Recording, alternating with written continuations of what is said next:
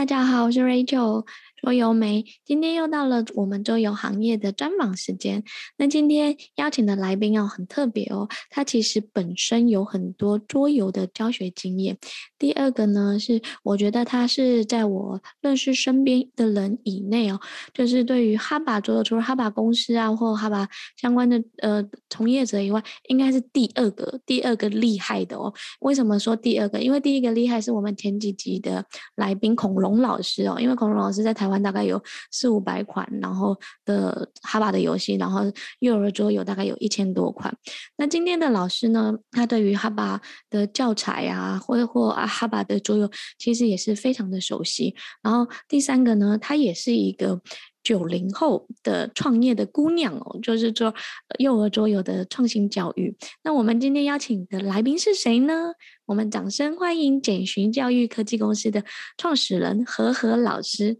Hello，何何老师你好。Hello，各位朋友，大家好，我是何何老师何子庆。在桌游没的桌游节目当中呢，我将在节目中分享幼儿桌游教育的创新教学旅程。谢谢大家。OK，有没有听到何尔老师的声音非常的甜美跟非常的好听哦？今天可以透过我们的采访认识他。那我也可以跟大家先描述一下，何何老师上课哦是非常有经验的老师，他能。调动起孩子的情绪跟气氛。除此之外哦，在我们儿童桌游师资班上课那时候，大人听他上课就听得全神贯注哦，超级的专业。呵呵老师在开始之前，你可不可以先用三个标签来介绍一下你自己，让大家对你更认识呢？嗯，好，我的三个标签呢，刚才听 Rachel 老师讲完，说有恐龙老师是有将近一千多款桌儿童桌游是吗？嗯，那我。嗯，给自己写的一个标签是没娃中儿童桌游最多的，那现在看来我应该不是。我大概有就是自己家里面的收藏，不算是机构或者公司里面的，应该是有五百多款儿童桌游。嗯，这是我的第一个标签。第二个标签的话呢，我是百家校区桌游课程公司的创始人。那第三个标签呢，是培训过近千名老师的一个桌游课程讲师。对，所以其实你是有儿童桌游的教学经验，你可不可以简单介绍一下你的背景呢？因为其实做桌游教育的，嗯，其实近几年有，可是。不会这么多，或者是有，他大部分只是服务自己的机构或者服务自己的相关的团体，不会像你可能有百家桌游的校区啊，或者是哎已经培育了上千名的老师。你可以跟大家讲一下，第一个你怎么接触桌游的，然后第二个哎是什么样的机缘，你把桌游跟教育融合在一起呢？嗯，好。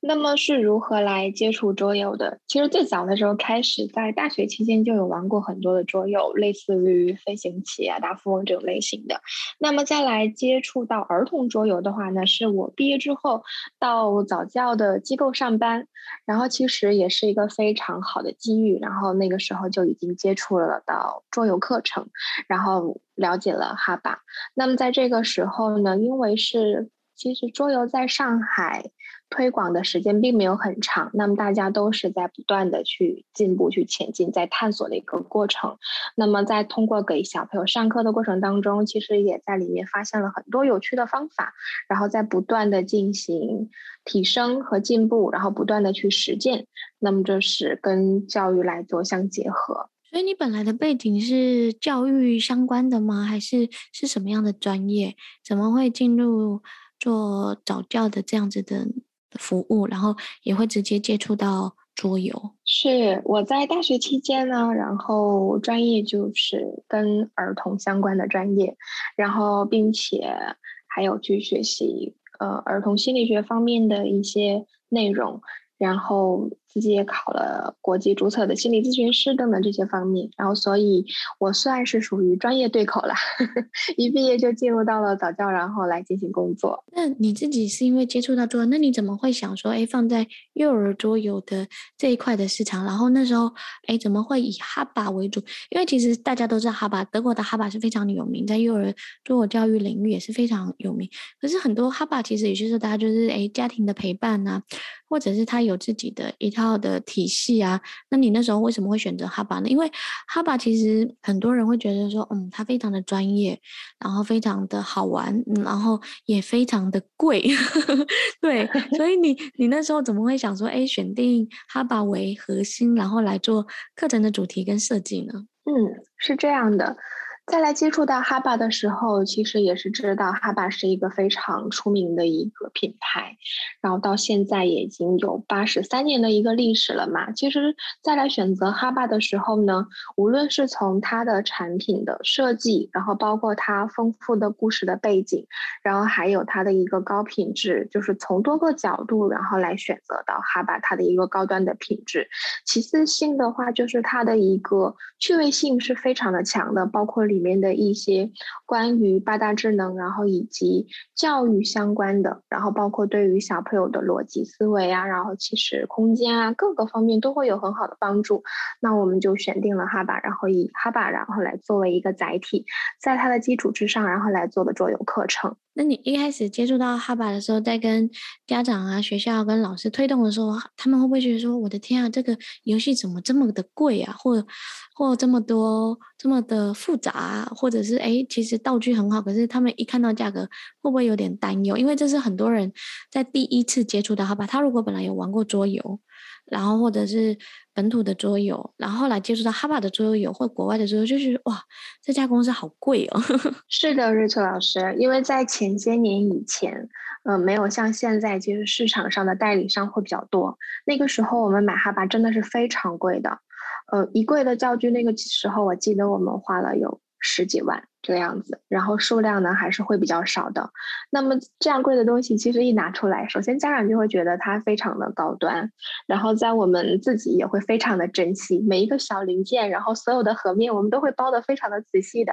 然后会很小心翼翼的来对待它，然后并且再来跟家长和呃小朋友来进行推广的时候，其实很重要的一个点就是它的游戏的体验感。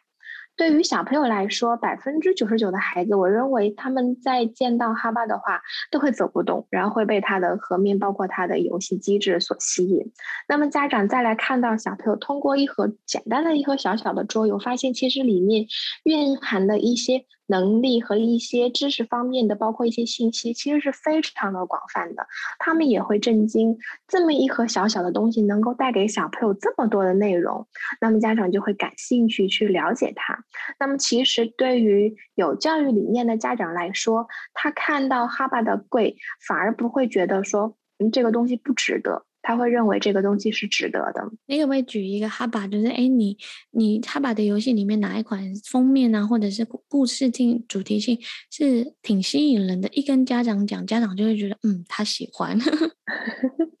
我们再来和家长进行游戏的时候，大部分都会来选择策略类的。因为哈巴很有意思，它上面的每一个年龄段啊，几乎它都会标三到九十九岁、四到九十九岁，然后六到九十九岁这个样子。那它标到九十九岁的时候，其实嗯，并不是说我们没有办法能够活到超过九十九岁。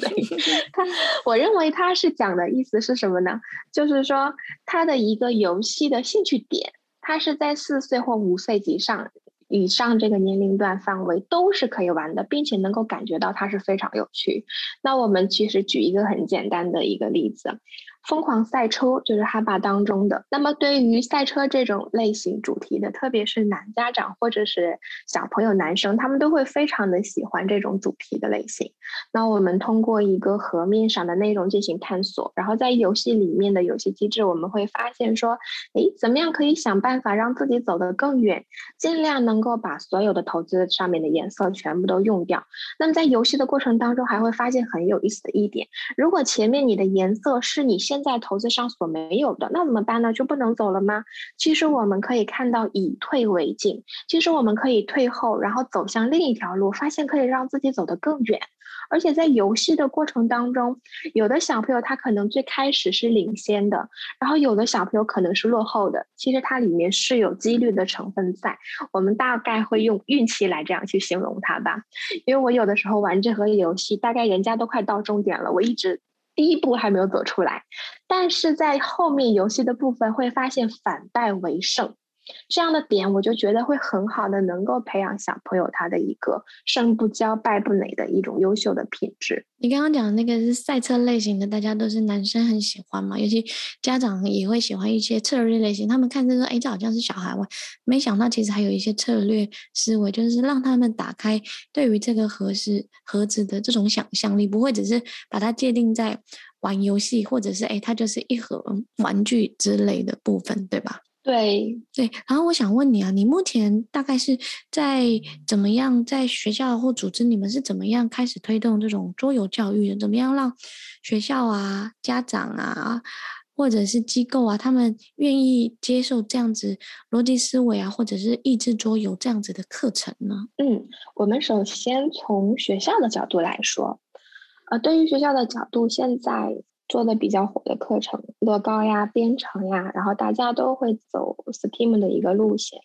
那么自然而然就会有很多的校长去关注到逻辑思维这个方面，那么逻辑思维的课程其实又会有很多，然后大家经过一些了解之后会发现，哈巴真的，嗯，哈巴的桌游包括这种桌游类的课程，真的是现在。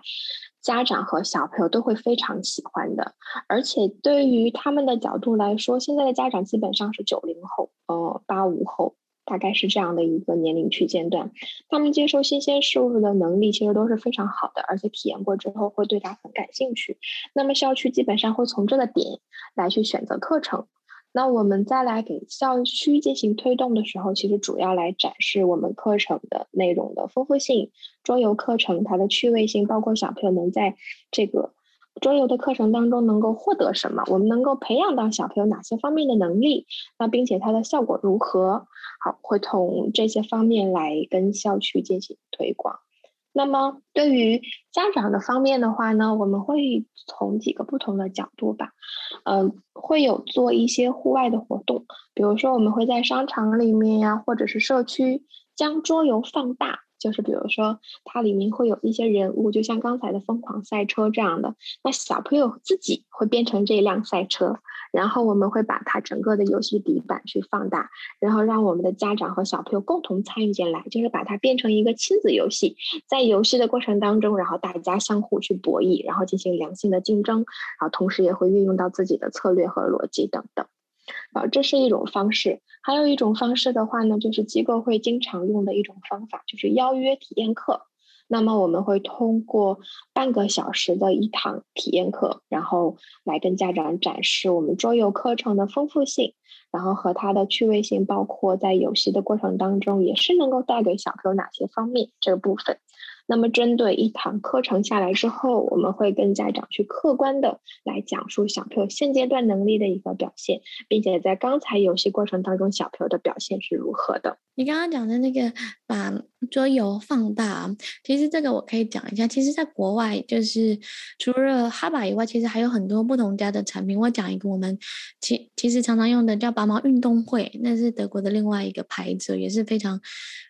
酒的牌子，然后那个拔毛运动会，它就是就是有四只小鸡啊，然后在农场里要比赛啊，要想办法跑到别人的前面，就变成把农场变成一个赛跑跑道。然后我们那个游戏也有放大版，就是要带那个鸡毛跟鸡冠，然后屁股插上那个 鸡毛，就是个腰带，然后穿脚呢，脚穿那个鸡。鸡的大爪子，你知道吗？它就是真真实扮演的那个鸡。那个活动我们会在春天跟夏天的时候做，做成那个亲子活动会，或者是在那个营队营队当中，或者是集市集，有没有？现在很多市集嘛，市集活动当中，然后就空出一大块空地，然后我们就会让四个家庭的人一起来扮演，可能是小孩扮演鸡，然后四个家庭一起来玩这个游戏，或者是爸爸妈妈扮演。鸡，然后小孩去指挥，告诉他们，因为那个其实也要记忆啊、翻卡啊的类型。然后常常这种大型的游戏，亲子之间玩得非常的开心。然后它又有一定的游戏机制啊，或者是诶情景化的这种角色扮演啊的方式在里面。常常就是只要那个活戏。游戏一出现，大家都会在那边排队，说我也想玩，我也想玩。然后他们大家就会争说啊，真那这是谁要当鸡？是小孩当鸡呢，还是爸爸妈妈要来当机，在在里面，就是它就变成那个标的物在里面走动。我觉得其实就是这种放大游戏，在德国。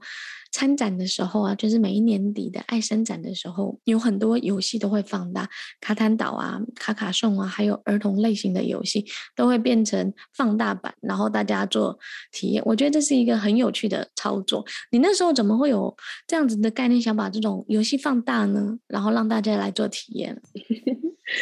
因为桌游的话，它本身是一个小盒的东西。然后小盒的东西，如果是每个人就是大家围圈围在桌子这里玩，然后基本上就围得水泄不通，其他人根本就看不到。所以我们就想办法说，诶，怎么样能够展示，让家长看到的更直观，而不是说一个小小的盒子拿出来，哎呦，原来要跟我们家孩子玩游戏，好像没有什么的这种感觉。所以后来我们就想，那就把它放大，并且一定要让家长参与进来，他才会有一个很真实的体验感，他才会知道他自己在游戏的过程当中，他运用了哪些能力。就是豁然开朗的这种感觉，而且它的效果会非常的好，大家都会玩的非常开心。这个其实就跟就很多早教机构或中心，他们其实办活动的时候，其实有一些这种情景化的，或者是教具是大型的教具的方式，其实是。对于机构来讲容易吸睛，对于家长跟孩子来讲，哎，他们觉得是一个很有趣的一个体验，跟好像是参加了一个大型的活动展会，不会觉得他是在学东西，或者是好像我们要教他什么样的内容，对不对？对，是的，对，好，那我问一下，你可不可以举一两个例子啊？因为其实你也做了蛮多哈巴类型的桌游，你的主要课程都是以哈巴为主，对不对？嗯，是的。对，然后你也做了很多，你可不可以用哈巴的桌游来举一两个案例？就是哎，你平常会用什么样哈巴的游戏，然后做什么样的课程，让大家稍微理解一下。因为很多人知道哈巴，也买了哈巴，可是他们就觉得哎，哈巴游戏挺好玩，可是就不知道怎么做课程。因为嗯，其实我过往的师资班有一些也是对于想加盟哈巴体系啊相关的，他们想要了解，可是后来他们就会跟我们说，哎，现在的课或者是家长给我反馈，就说哎，现在的课程好像一次上课都是。放了两三个游戏，就是很多的游戏，可是它好像不是这么有组织跟有系统。你可以跟我说一下，你们自己在操作是怎么样进行的吗？那我就拿哈巴其中的一款来举一个例子，嗯，比如说哈巴有一款呢叫做《拯救小羊》，四四四九。这是它的编号。那么它本身的游戏机制呢，就是玩一个持续性记忆力的一款游戏。那么在这样的桌游当中，其实通过盒面的部分，我们就已经会有非常丰富的一些数理逻辑方面的一些内容的呈现。那么比如说在河面的部分，可能我们会问小朋友上面会有什么？那么其实这个问题就会考察到小朋友他对于一些动物的基本认知水平。那么可能我们还会去问上面有几只，或者是有什么颜色。那如果是涉及到颜色的话，可能就是小朋友他的一个颜色的认知水平。那么有几只的过程当中，小朋友他是需要去点数并且计数，我们就会来看小朋友他在点数的过程当中是否会出现重复，那点数的时候是否有序，那包括他最后的计数结果是否正确。因为很多小朋友他可能没有经过学习，或者是说呃数感不是特别的好，那。他在数的过程当中很有意思，一个点一二三四，然后你问他几只，他说八只，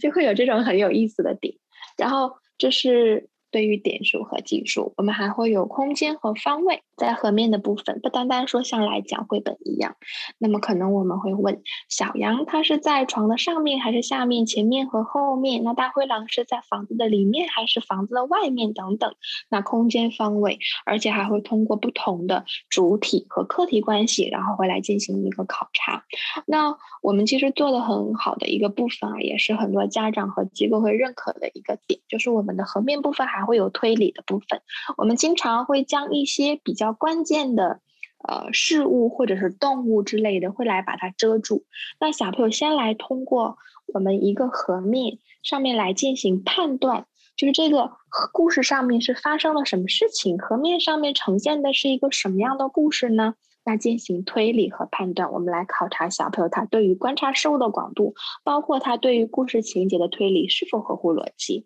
那所以像呃，对于小羊的这一盒，我们通常会把大灰狼捉住。遮住，然后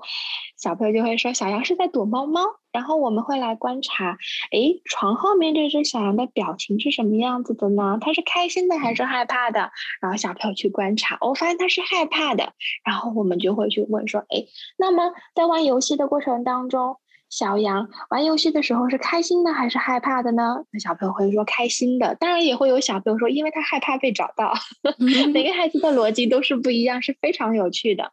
然后我们会带小朋友去观察，哦，从而去推理，发现其实是因为害怕他们躲了起来，然后再来去推理。小羊会怕谁呢？哦，怕大灰狼。然后我们再把手打开，哦，发现哦，这窗户外面有一只大灰狼，然后来要做什么事情？对，通过一个简单的河面，其实我们涉及到的问题就会非常的多，而且都是通过这种问答问答的方式，会不断的去刺激到小朋友他的一个思考，而不是一直在被动的去让小朋友来回答问题，就是很主动的。那这是和面的部分。对，和面的部分，我稍微补充一下，就是我自己很喜欢在上课的时候，尤其国外的教具，我和面都会花蛮长的时间来问孩子，跟孩子做沟通。大家不要小看和面哦，和面其实如果有考究国外的很多的教具教材，甚至现在国内本土化很多的教具跟教材在设计的时候，封面其实。暗藏很多玄玄机在里面，所以大家 以后在玩游戏的时候，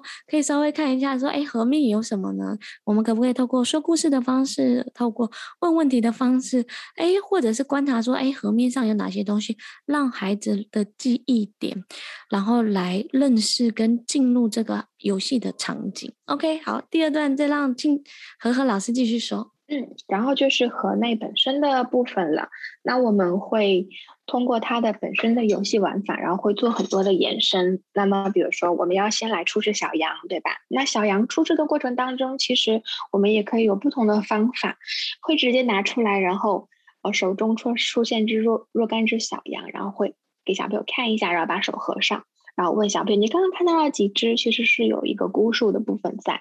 然后后面的时候还会让小朋友来将小羊能不能排成一排，然后呢排序，然后还会问小朋友这小羊的队伍是长的短的，然后涉及到长短，然后包括里面还会有涉及到一一对应啊，然后单双数啊，平均分。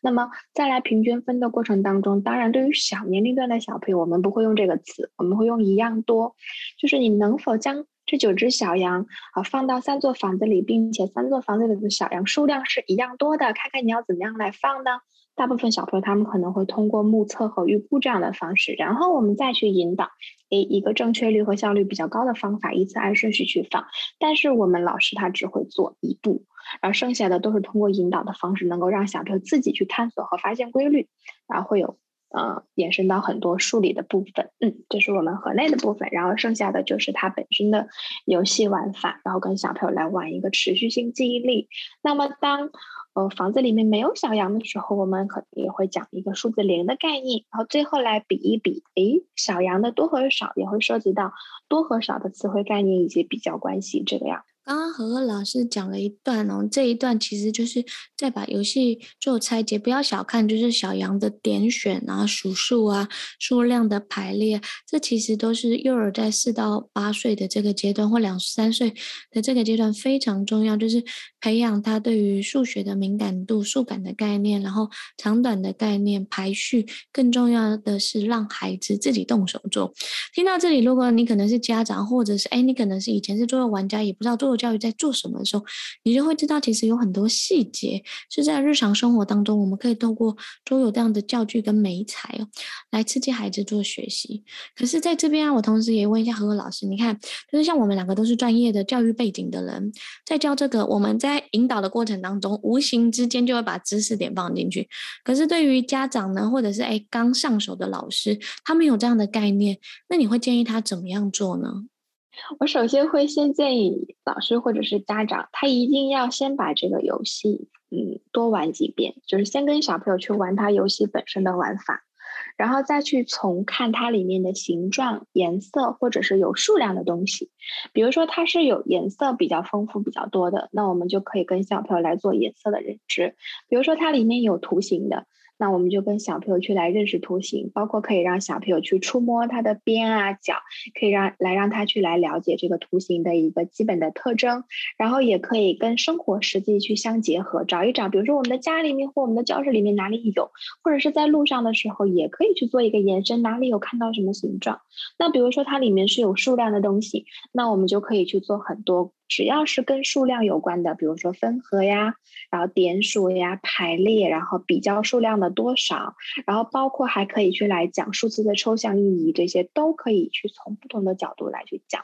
那么包括其实里面还会有很多不同的动物、积木或者是人物，我们也可以来跟小朋友去讲空间和方位。比如说你把它放到了盒子的上面，那你就可以去问小朋友，哎，这个。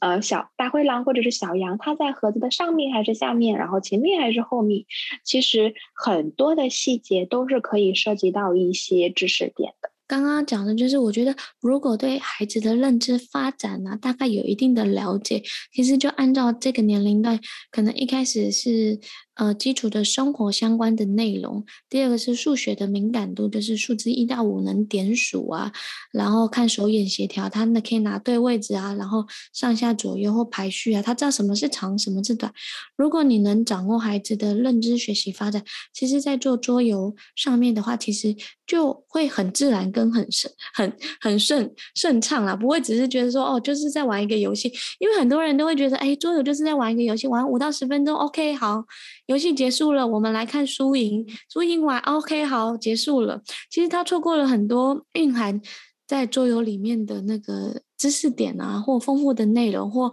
涵盖的主题性，对吧？是的，其实可以建议大家参考三到六岁儿童的学习发展与指南，然后来看一下小朋友在呃，比如说三到四岁期间，他要去掌握一些什么样的能力，然后学会什么样的本领和知识，然后其实，在桌游当中就可以去做很好的延伸了。对啊，那在这边你可不可以讲一下，就是玩桌游到底对孩子有什么样的好处，在不同的层面讲一下？嗯，好，其实这个好处实在是太多了。对，如如果让我讲这个好处，滔滔不绝，可以讲很久很久。那大概跟大家来说，其实从学科方面上来说，呃，那么对于小朋友来说，学习数学。那么其实是有很大的帮助的。为什么？因为桌游本身大部分它都可以培养到小朋友的逻辑思维。那么其实跟逻辑思维关系最为密切的就是数学的这个学科了嘛，因为数学它是思维的体操。嗯，无论是从空间，还是从逻辑，还是从推理各个角度，其实都会有很大的帮助。那么包括其实学习像语文啊、英语，其实也会有很大的帮助的。因为桌游当中它会有很多的游戏是培养小朋友记忆力的。因为小朋友他有一个特点，就是他记得快，忘得也会比较快。其实记忆力的话，它是需要来训练的。那我们通过各种各样的桌游来锻炼到小朋友他的一个记忆力，其实对于他们未来再来记一些东西也是会有很大帮助的。那我们其实在从人格的角度来讲，就人的气质、能力和性格。那对于小朋友来说，他在游戏的过程当中呢，其实能够带给他们的东西就是非常的多。比如说小朋友的自控力。呃，小朋友的专注力，然后包括还有就是小朋友他的社交也会有很大的帮助，因为他要跟别的小朋友去进行沟通啊、交流，然后包括来表达自己的想法，以及对于游戏规则的理解。那么其实还会呃有别的方面，我会认为说。呃，桌游就是我们把桌游玩好，它可以帮助小朋友打造一个很好的地基，就是一个以不变应万变的一个地基。因为在游戏的过程当中，它能很好的培养到小朋友的一个发散性思维。发散性思维的话，它本身其实就是创造力的一个核心。那么我们现在的其实每一点的进步都离不开创造力，其实都有创造力闪耀在其中的。那么，我们再从心理建设的角度来说，嗯，我现在会比较关注的一个点就是情商这个方面。那情商的方面的话，里面可能我很关注的一个点就是抗挫能力的部分。嗯，现在因为有很多这样的新闻嘛，其实我们听到都会觉得非常的痛心和惋惜。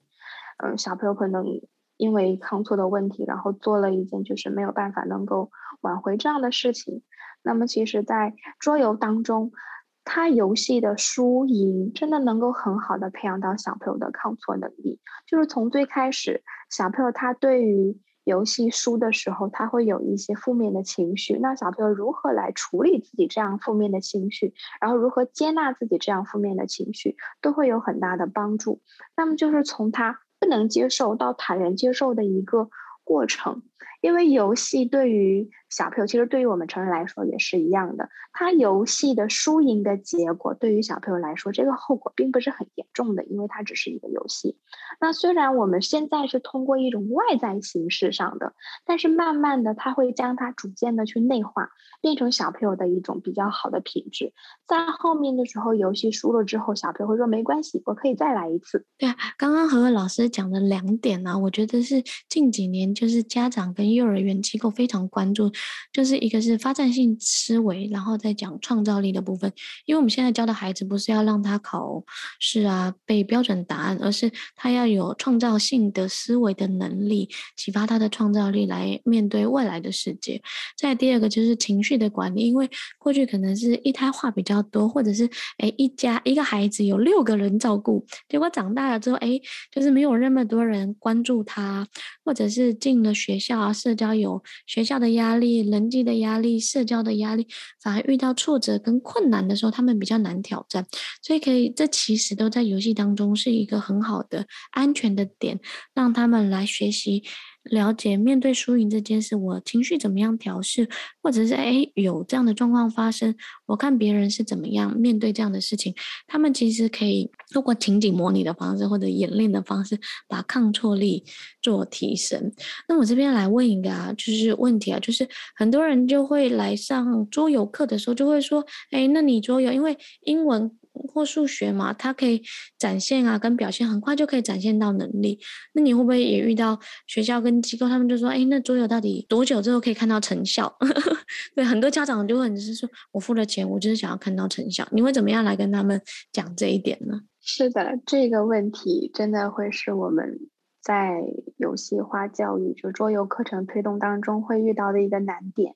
因为逻辑思维的角度来说，其实它本身没有办法量化，也没有办法能够快速的看到效果，因为它是需要持续不断的给到小朋友思维上一个刺激的点的。嗯，所以说我们会有针对性的来做的一些相关的产品啊，然后会有一个输出这个样子。但是当家长，嗯，我们第一次，比如说家长到机构里面，然后跟我们进行沟通和聊天的过程当中，如果他是非常的会看重小朋友的一个数学能力，或者是说他学完了这个课程之后，他可以掌握什么十以内的加减法、二十以内的加减法之类的，或四以内的乘法，那我们就会立马就会把他拉到另外一个区域里面去，因为我们知道其实他已经跑偏了。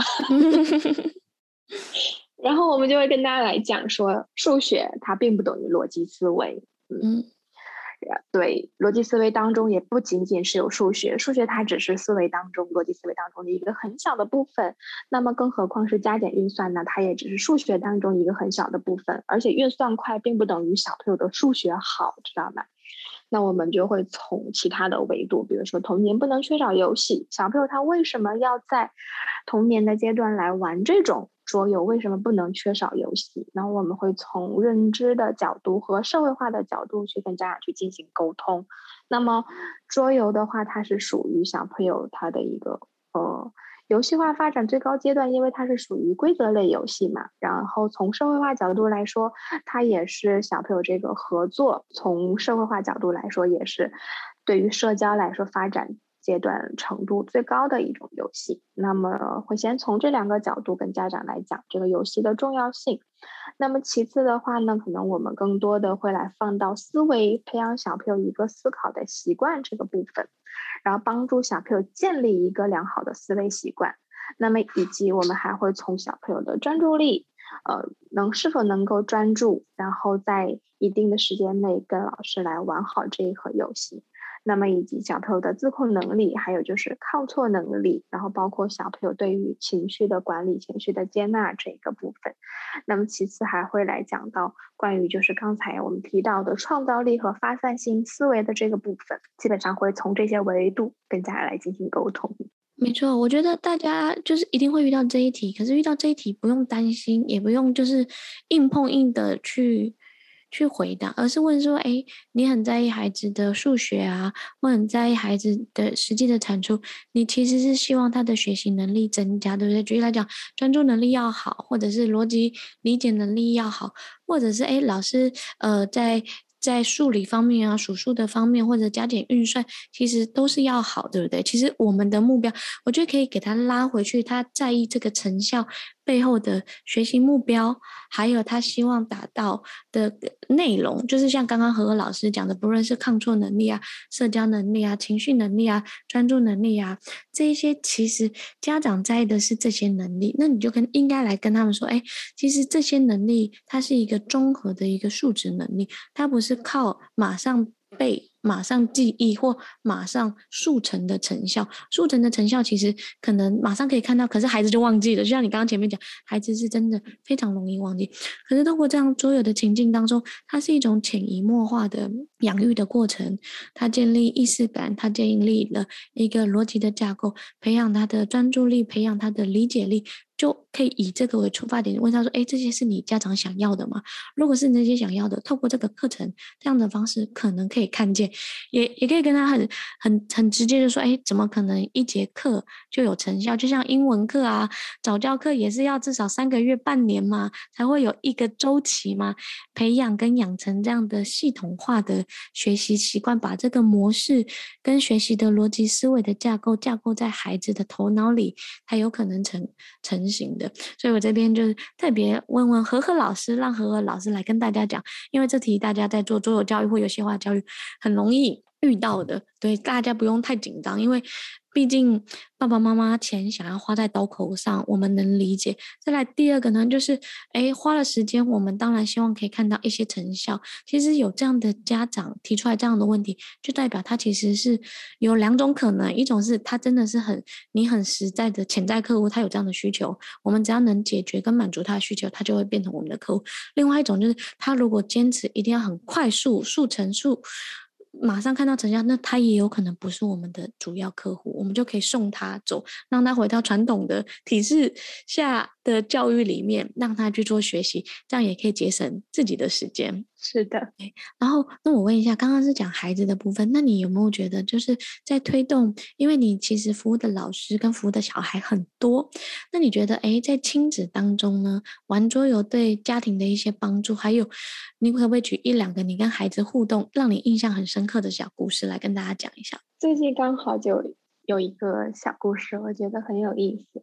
我们有一次呢，我在跟小朋友来玩一个就是类似于思维导图这样的一个桌游。然后它有很多的任务卡片，然后元素卡片，然后我们会来把它分的是元素，嗯，那么思维导图划分的逻辑呢是跟水有关，跟火有关，然后跟天空有关，跟土地有关，就这四个逻辑。然后我们会有一些固定的这个元素卡片在这，然后小朋友先来认识好这些元素卡片上是什么，然后我们来开始进行这个分类。来分的过程当中很有意思的一个点哈，有一个小朋友呢，他拿了一颗。圣诞树，然后圣诞树之后，他就把它放到了跟天空上的那个元素，他就直接放到了这个游戏板上面。然后另一个小朋友他立马就说：“不对，你这样放不对的，它是在地里的，它是从这里长出去的。”然后另一个小朋友立马就反驳他说：“不是的，它就是在天上的。”然后 我就想看，哎。他的思维是什么呢？然后呢，就很有意思。两个小朋友同突然啊，同时就看着我，然后就皱着眉毛，然后眼睛就是那种很渴望的感觉，说：“老师，对吗？”然后我就问他说：“哎，那你为什么要把它放到天上呢？”他的点是什么？因为圣诞树的时候，我们看到的圣圣诞节的时候，我们看到的圣诞树，它基本上都是用来做装饰，对吧？然后很多都是把它挂在。呃，那个棚顶上，然后是这样的，然后他所以他就会认为说，这个就是跟天空有关的，因为这个圣诞树它是在圣诞节的时候被挂起来的，然后这是他的点，我当时就觉得很有意思，就每个孩子的这个逻辑和他们的思考方式、想法真的是完全不一样。对，你刚刚讲的那个也是啊，就是我觉得上桌游课有些时候你可以更贴近了解孩子的生活，还有孩子的观察，而不会是只有标准答案，对不对？对，是的。所以说我们在所有的呃选品选完过来之后，然后都会去放到各个机构，跟不同的小朋友去。测试，然后来看他们的一个思维方式是怎样的，然后才会纳入到我们的课程当中。那你来讲一下，因为其实关于桌游桌桌游教育这样的机构，其实一年要选蛮多的品项。虽然你们是只只从过去只从哈巴里面做选品，可是你选品应该有一些方向跟策略，你可以跟大家讲一下。因为其实现在很多人开始呃也想做教育。桌游教育，他们也常常问我说选品，那你自己选品的标准是什么呢？怎么样的类型适合来放在桌游课堂？首先的话，因为我们是做这种逻辑思维为主题课程的嘛，所以可能我们第一批的选品呢，就是会跟逻辑思维，然后或者是跟数学有关方面的一些玩具，然后来做选品，然后再来划分它的年龄段。啊，比如说看三岁区间，然后它会有什么样类型的，那我们会来把它购买回来进行测试。不同的年龄段，那还会有其他的，比如说嗯策略类的，然后逻辑推理类的，然后也会划分成不同的年龄段，包括还会有形状、空间、方位，然后这种类型的，然后记忆力的。那么现在我们也会重点去看一些关于情绪认知方面的，然后这些都会有来进行选品。对，所以你的选品一个是按年龄段分，第二个才还是按主题类型的教学嘛，对不对？就是我今天这堂课想要教什么样的情境，什么样的内容，然后来跟大家介绍。你可以举再举一个例子吗？就是哎，你们一堂课是怎么样操作？很多人其实一直以为桌游课是在玩游戏，就是老师就讲了一个故事，然后带大家玩玩游戏，然后就很开心就结束。其实不是这样子的，对不对？对，不是这样子的。就拿刚才我们那个小羊来说，就是通过河面的导入，然后再到河内里面的一些梳理，然后梳理之后，然后我们会根据这个主题，然后来玩这个游戏。其实不不单单是来玩游戏的，那再比如说。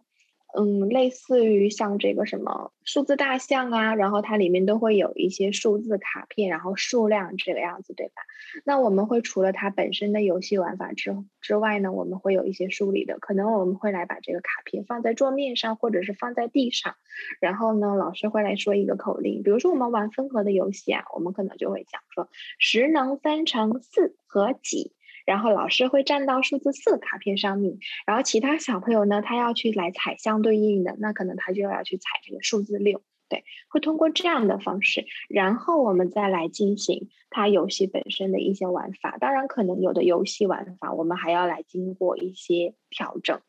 然后再来跟小朋友进行游戏。每一堂课它都会有一个固定的主题，然后和内容，然后而且它是有关联性的，并不是说今天这一堂课我想上什么就来上什么。每一堂课它都是循序渐进，而且它的难度是从简到难这样的难度的。那我这边来问一下，就是因为我常常在教做教育的课，其实我会把游戏规则打破，他不一定会玩标准的游戏规则，而是会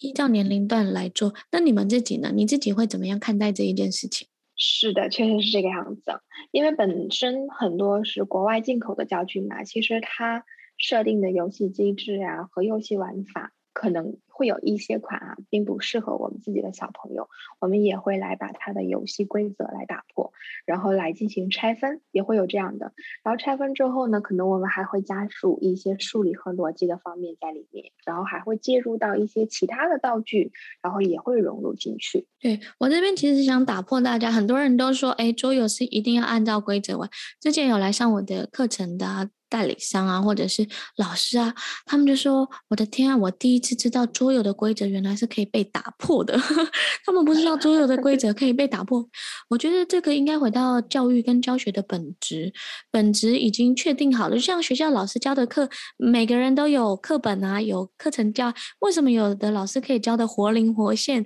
他可以用电影啊，用数位的 PPT 啊，或者是哎，或要用影片的方式，让孩子学得津津。有味，因为有些老师就是讲的很枯燥，其实那个就是应该是一个课纲跟一个大纲。可是我们怎么样让孩子学习的理解程度门槛降低，然后他做更好的学习跟吸收，我觉得这才是核心的一个要点哦。那我这边来问一下，就是你觉得在推动游戏化教育、桌游教育，常遇到的问题跟难点是什么呢？因为其实你也推动了一段时间嘛，然后现在其实你们也有一些校区是在二线跟三线的城市，你觉得会遇到的一些常见的问题跟难点会是什么呢？会有两个，第一个的话呢，在二线和三线城市，如果不是家长他主动会对桌游有认知，那么大部分的家长都会认为说，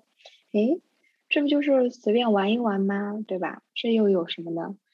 嗯，然后会有有有的家长可能还会觉得说，是不是玩物丧志？嗯，对于这个游戏化教学，可能本身的认知，呃，认知程度不会是很高。那其次的话呢，就是说它无法量化和快速见效。呃，我会认为就是我们常见的哈，特别是在二三线城市的家长，他们会非常的会看重什么识字啊、拼音啊。然后小朋友能认识多少个字，然后能会多少个拼音，然后能快速的算一百以内的加减法，然后或者是说，嗯、能够学一段很漂亮的舞蹈，能够背个什么古诗啊，就是这种见效很快以及表演性的一些东西。对，所以在我们校区进行推广的时候呢，那，呃，校区老师可能大家就要花费很多的时间去跟家长进行沟通，然后来讲解关于桌游课程的这一部分。对，我可以这边可以提一下，就是我们自己在桌游的课程的时候，我们会选可能第十四节，我们一般课程是十二节到十四节不等，我们会把最后一节当成成果展示周。对，那那一周我们会干嘛呢？就是让小孩子来表演跟表现他学了一个什么游戏。对，然后把它用情境化的方式，他们不是玩很多游戏吗？我们就会让他们演练说，啊，我们今天要来演某一个故事、某一个场景的开头。我们不是本来是我们讲故事嘛，就等于让小朋友来演绎这样子的开场的内容。然后第二个阶段就让他们带家长一起玩游戏，可能是老师带，也可能是他们是小桌的小老师。那其实这可以透过这个模式，第一个是他们有。表表现的欲望，第二个是他家长可以看到说，哎，他这一个学期到底学了什么？他们可以看到他上台的一些口语表达的能力啊，还有上台是否落落大方。第二个呢，是因为在游戏教学的时候，我们会让我们的小朋友变成我们的小小助教。对，他们就可能会只是说哦，我要跟你讲什么，接下来应该怎么样玩？因为孩子很可爱哦，就是孩子，因为他你教他玩了，对不对？他其实记起来了。那你现在赋予他责任，让他去教学别人，他就会觉得哦，好了。我我要开始讲，然后他们就会自己回家锻炼，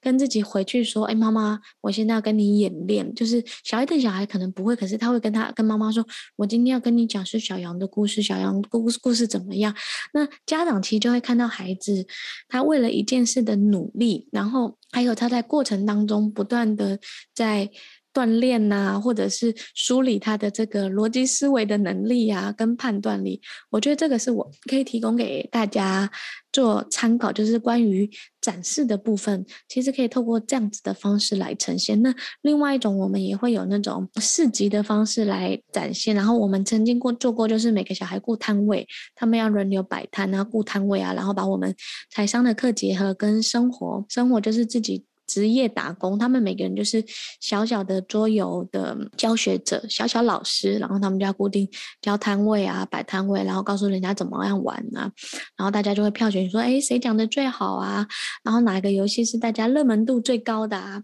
其实我觉得就是这这种就是一个比较大型的这种游戏式的体验，情境化的学习。我觉得学习最终还是要落实到。生活当中，所以这是我刚刚在刚好跟何何老师讲的部分，想说给大家做一点点补充的 ending，最后的那个 ending 的成果展示，其实可以换一个方式来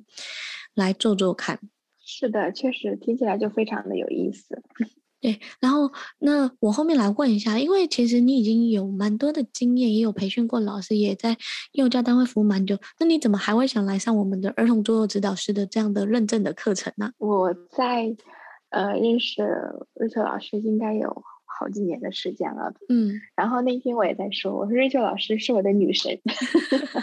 女神，女神的课怎么为一定是要来听的。然后呢，再就是说，因为我本身呃，我们是以哈巴来为载体，然后主要来做哈巴的一个桌游。其实我也是需要来打开更多的一个视野，去看到除哈巴以外更多不同品牌的桌游，其实都是非常优秀的。那么刚好有一个这样的机会。他们来参加了瑞秋老师的课程。对，那你可以讲一下说，哎，课程当中你有没有什么样的不同的收益或收获，跟你的本来的课程然后让你看到什么样新的？因为有些人也会问说，，Rachel 老师，其实我们都有一些教学的经验呢，为什么还要从头学呢？你有没有看到，就是有哪一些的差异，或者是某一些东西可以让有经验的老师来上课，还是其实跟也是有收获的？首先的话呢，，Rachel 老师可以给大家来。带来国际上就是最新的一些资讯，那可能就是我们平时没有办法能够接受得到的嘛。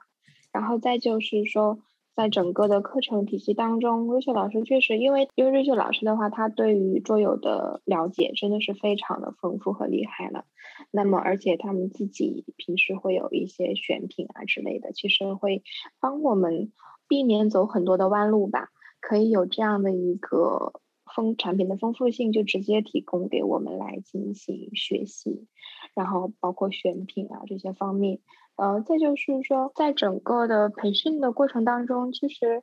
呃，瑞秋老师能够带给大家的一种互动的一种方式，我觉得这些都是需要我们来共同学习的。因为我本身也要来做这个课程的培训，然后其实一些跟老师互动的一些方法，真的都是非常的好。那么还有就是我很喜欢的那个呃带活动的那个部分，嗯、这个部分是我会非常喜欢的。那可能老师们只是会和四个一个这种小朋友来玩桌游，但是可能很多老师没有办法会和很多人同时再来玩桌游。对，我觉得这也是一些，哪怕是有经验的老师，可能也是大家需要能够去掌握的一项技能吧。对，因为我觉得一对四对老师来讲太简单了，因为我们在台湾的学校一直都是一对十五、一对二十，甚至一对三十。对，所以我觉得就是我希望在课程当中，除了教导老师们一对四、一对六、一对八，其实一对十五、一对二十，其实这有可能也是在你在招生的时候需要一次面对十组家庭或八组家庭，又有小孩，其实一招生就二十个人。如果你有这样的能力跟技巧的掌控，其实你自己在做桌游教育的推广或在招生上，其实有更好的直接的帮助啦。那我我想问一下，就是你会不会觉得就是课程很紧密啊？因为其实课程还要演练嘛，还要操作嘛，还要教案啊，就是你会觉得很紧凑啊？可不可以跟大家讲一下？因为很多人就说，哦，上课会不会很累？他们有些人听到说，第一天上到早上九点半，上到晚上六点快七点，第二天要上到晚上八点，第三天还要上堂上场演演绎啊，跟点评啊，就是好紧张哦。嗯。如果要是说没有去亲临现场的话，可能听到这么多的内容，可能会有一些这样的想法吧。但是真的，嗯，到了课堂当中，会发现整个的氛围真的是非常的轻松和愉快的，并没有觉得非常的紧张和压力会很大。那么在呃游戏的，我觉得这三天的培训像是一场游戏一样。然后就是我们会来有一些知识的输入，然后我们会输出，然后会体验，会面临更多的挑战。在这个过程当中，我觉得不仅能够让我们能够体验到，就是说这种成功的喜悦，其实也是能够感受到一定的挑战。我觉得都是非常的好的一种机制。对，好，OK。那后面我们来想问你，就是儿童综合师资班完了，我我那天有听到，就是我们有一个场景是要求大家设计主题课程的教学。听说你们已经设计了一个主题课程的教学应用嘛，对不对？就是在短短一个月的时间里面，而且今年暑假就要推行。这样的项目实践，对吧？对，你可不可以跟大家讲一下？是的。因为我的课程很在意落地性嘛，很多人就说，哎，上课就是上课。我说没有，我一定会教你一套方法，一个方案，至少你可以办一场活动或一个课，而且你们是主题课都设计完，可以跟大家讲一下吗？嗯，好。这个主题课的话呢，真的就是在瑞秋老师的课程当中受到了启发。呃，原来的时候我们也想过去来设计主题课，但是觉得，嗯，好像。就是没有什么，然后这次呢，我们参加完了师资班之后，然后并且在最后一天的时候，我们不是有设计，然后还有推课卖课这个过程嘛，然后我就觉得特别的有意思，然后我当时就在说，呃，我我要来把这个主题课做出来，然后后来的时候，我我们马上就实践了，其实时间真的是蛮紧凑的，而且我们做了二十四节的主题课，主题课的名字就叫《环游世界探险家》。那么主题课当中，我们设计的不仅有桌游，然后还会有绘本，然后还会有艺术，就是美术的部分相结合，有三个维度。那么在这个桌游的课程当中呢，我们会有涉及到人文、自然，然后包括还会有地理，然后逻辑。然后数理，然后艺术，就是很多的方面，它是非常的综合的。那我们一共是做了有二十四节课。对，那你有没有设计完？有没有突然觉得说，哎，你好像开启了一个新的视野？是的，确实是开启了一个新的事业。一提到这里，我就非常激动。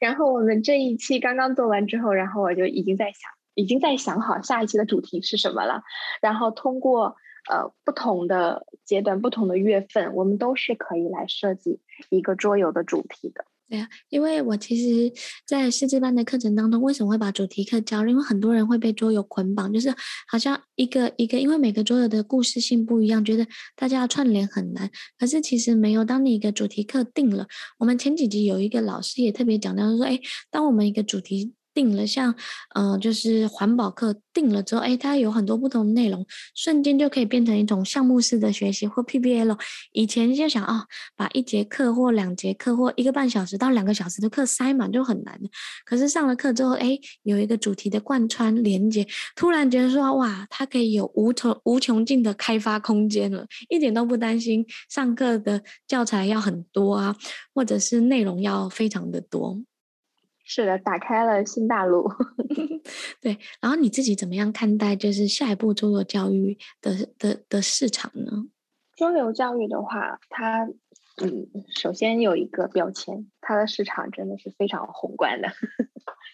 嗯，我是怎么样来看待它的呢？因为桌游的话，它本身是一种不插电的一种童年方式，而且又是一种非常好的亲子之间陪伴的一种媒介和工具。那么对于像现在的小朋友来说，大部分家长会用 iPad 啊、手机，然后来取缔一些亲子陪伴，就直接给到小朋友来安抚小朋友。所以很多小朋友他会对电子产品产生依赖。那我们从这个角度来讲，其实桌游是一个非常好的替代品。那为什么家长他会喜欢手机？因为家长也是放不下手机的，所以他会。也给小朋友有一个这样的耳濡目染的这样的一个过程，会影响到小朋友。如果当家长接触到桌游之后，他会发现桌游真的是非常的好玩，自然而然，我觉得可能家长也会放下手机，投入到桌游的这个世界里面了。我们经常讲入坑嘛。那么，那么再从教育体系来说，游戏化教学真的是一种啊，我今天用了非常好多非常好这个词。哎，就是怎么样来形容它？真的，真的是非常好。这种游戏化教学的方式，它能够让小朋友脱离被动的一种方式，而是就是能够让孩子主动的去思考。